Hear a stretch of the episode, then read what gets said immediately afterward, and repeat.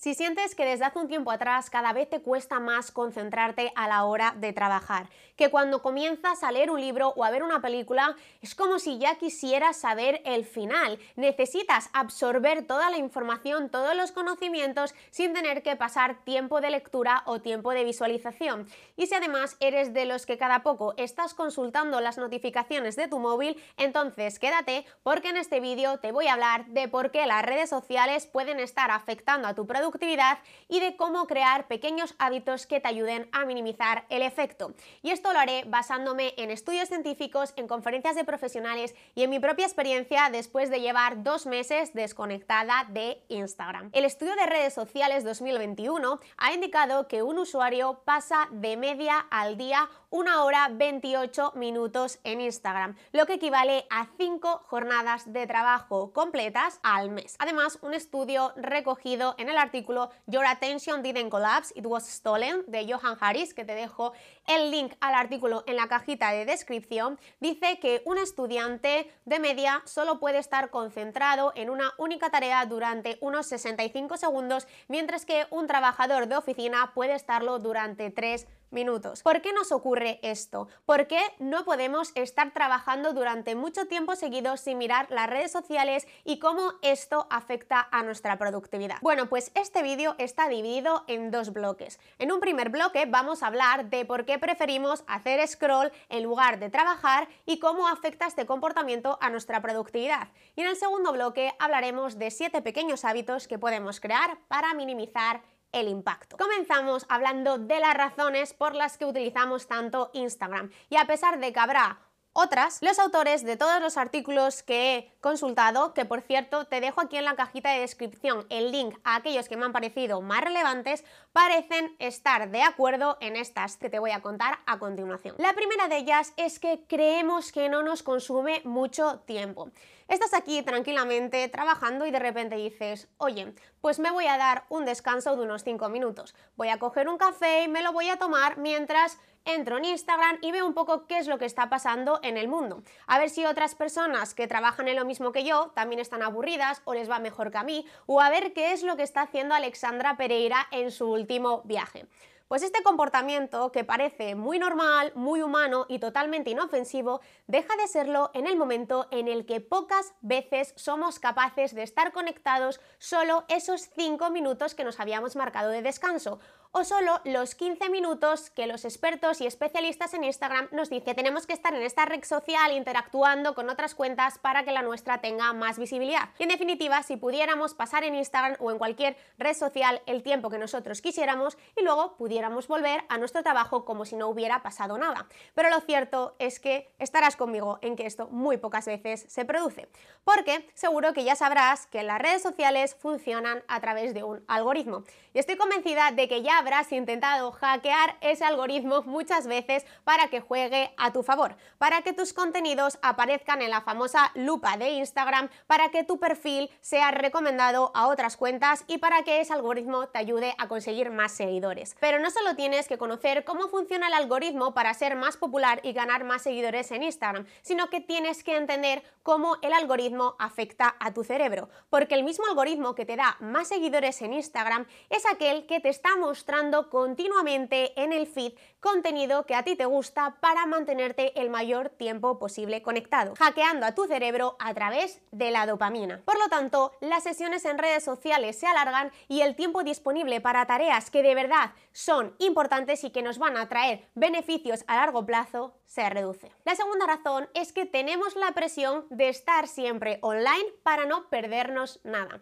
Hoy en día cualquier persona puede irrumpir de golpe en nuestros pensamientos cuando estamos concentrados haciendo una tarea, etc. Tan solo tiene que llamarnos por teléfono, enviarnos un WhatsApp o contactarnos a través de los mensajes privados de Instagram. Y algo que es tan sencillo de evitar como desactivar las notificaciones del móvil o coger el teléfono, dejarlo en un cajón mientras estamos concentrados en nuestra tarea, es algo que no solemos hacer.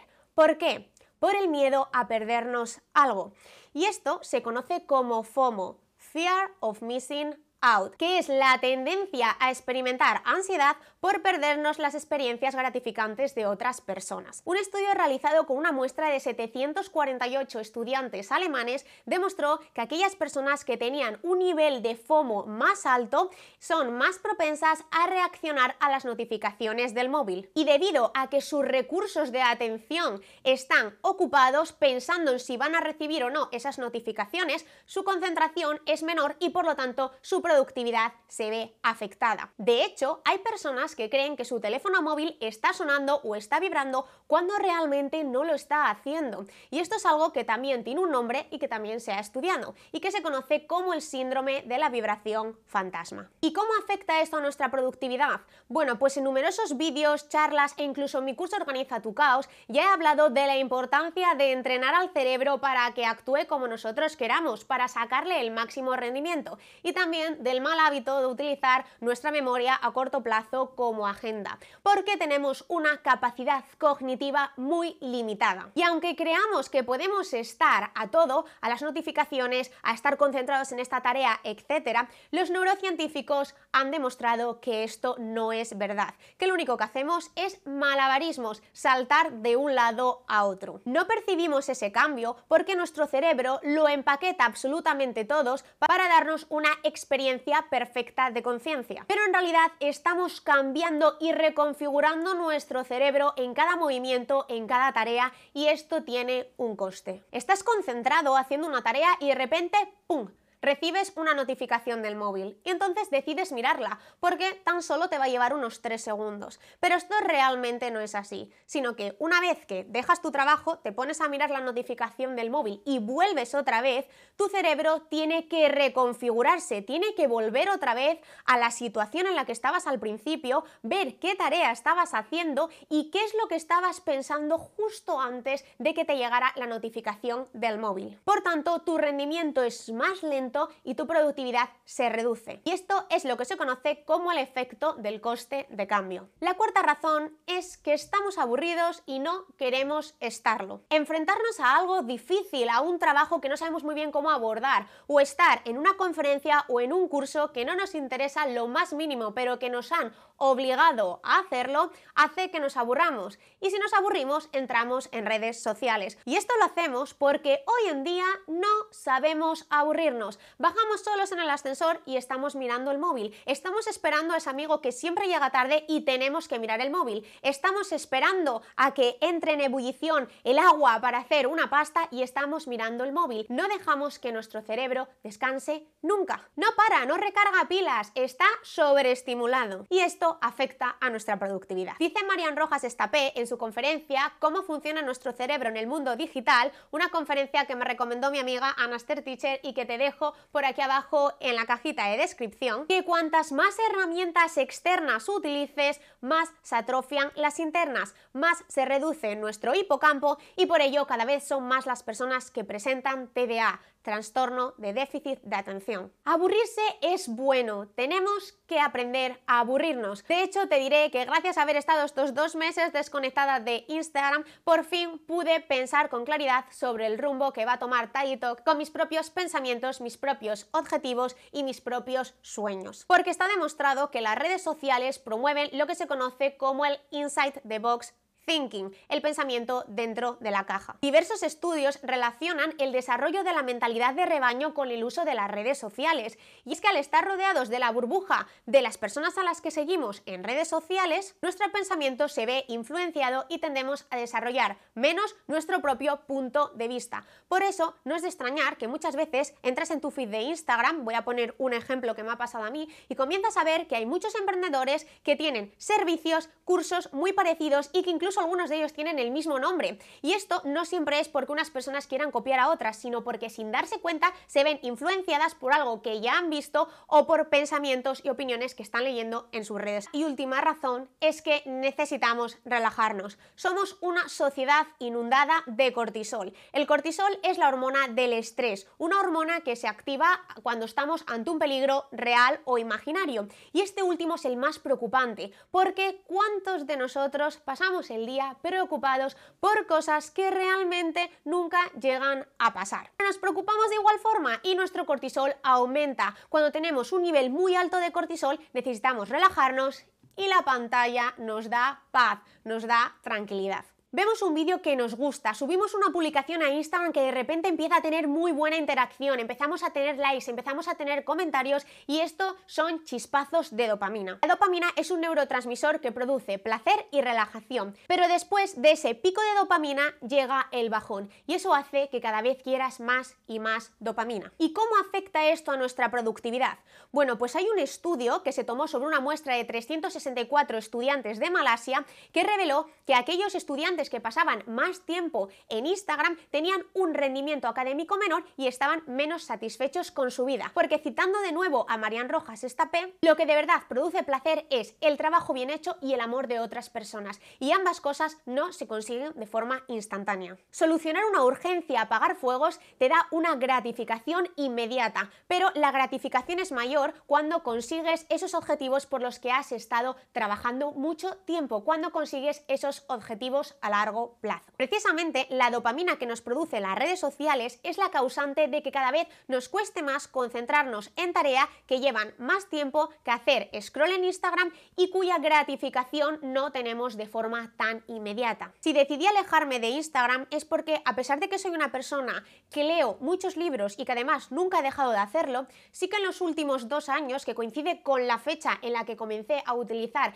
esta red social, he notado que cada vez leo más lento y que como he dicho al principio del vídeo, cuando cojo un libro es como si necesitara acabármelo ya, como si no pudiera invertir tiempo en leer el libro, algo que antes no me había pasado. Y en estos dos meses que he decidido de forma voluntaria desconectarme de Instagram, es cierto que he conseguido profundizar más y no quedarme en lo superficial. Sin ello no habría sido capaz de crear este vídeo que estás viendo ahora que me ha llevado más de un mes porque he tenido que leerme muchos artículos científicos, he tenido que ver muchas conferencias y además he invertido tiempo en estructurarlo bien y en crear este nuevo fondo que estás viendo. Y por primera vez no me ha importado tener que esperar un mes para obtener el resultado. Y antes de pasar los 7 hábitos para evitar el hackeo de las redes sociales a tu cerebro, tengo que hablarte de profesional y productiva. Mi academia de productividad en la que aprenderás métodos de organización, herramientas digitales y automatización que te ayudarán a ahorrar más tiempo, a no trabajar más, sino mejor, con cursos directos al grano y enfocados en la etapa en la que te encuentres con tu negocio.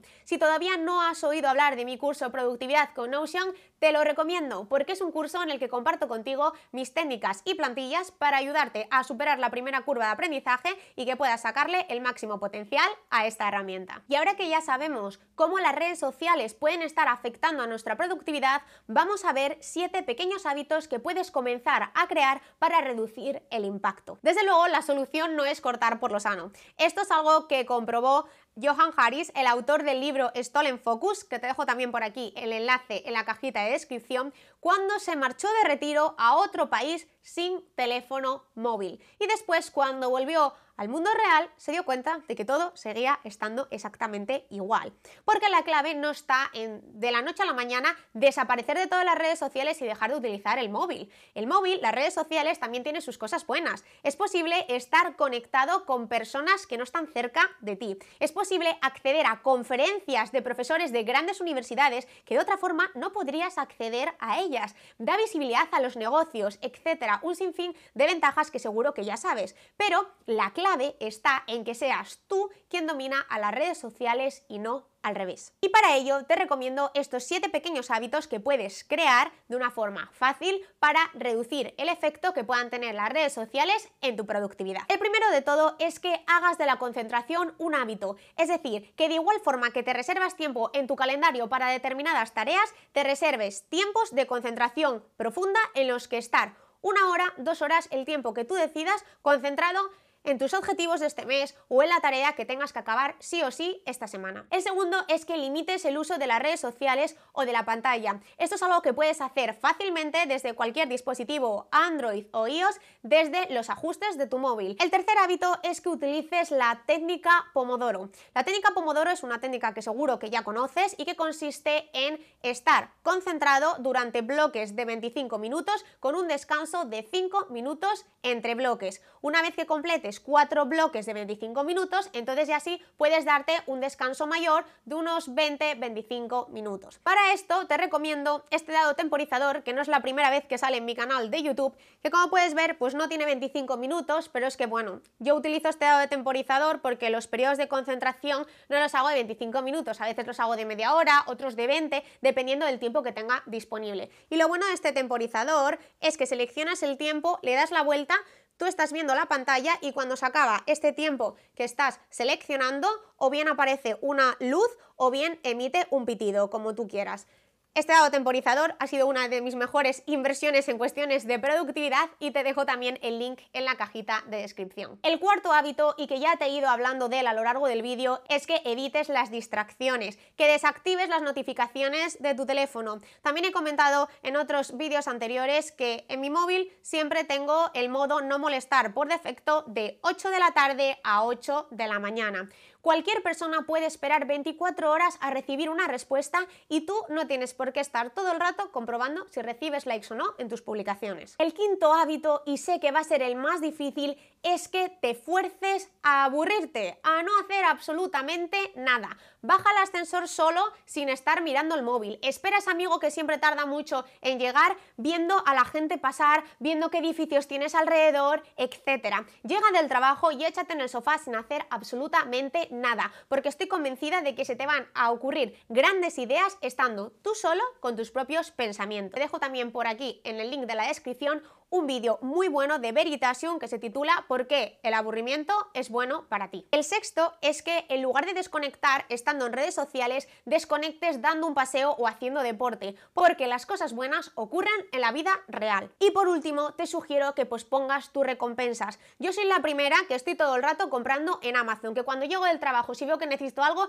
entro en la aplicación, lo pido y al día siguiente lo tengo en el locker que además tengo justo al lado de mi trabajo. Pero es cierto que últimamente estoy intentando pues poner mis recompensas, que si tienes que comprar algo y no lo necesitas justo mañana, pues te esperes unos días y luego ya sí lo compras en Amazon, en la tienda donde tú quieres. Pero espera unos días a tenerlo para que tu cerebro se acostumbre a no tener de forma inmediata lo que tú quieras. Espero que este vídeo te haya ayudado a entender que la falta de concentración que llevas experimentando desde hace unos años, unos meses atrás, puede ser debida a tu uso de redes sociales y a que pongas en práctica estos pequeños hábitos para ir reduciendo cada vez más el efecto que pueden tener las redes sociales en tu productividad.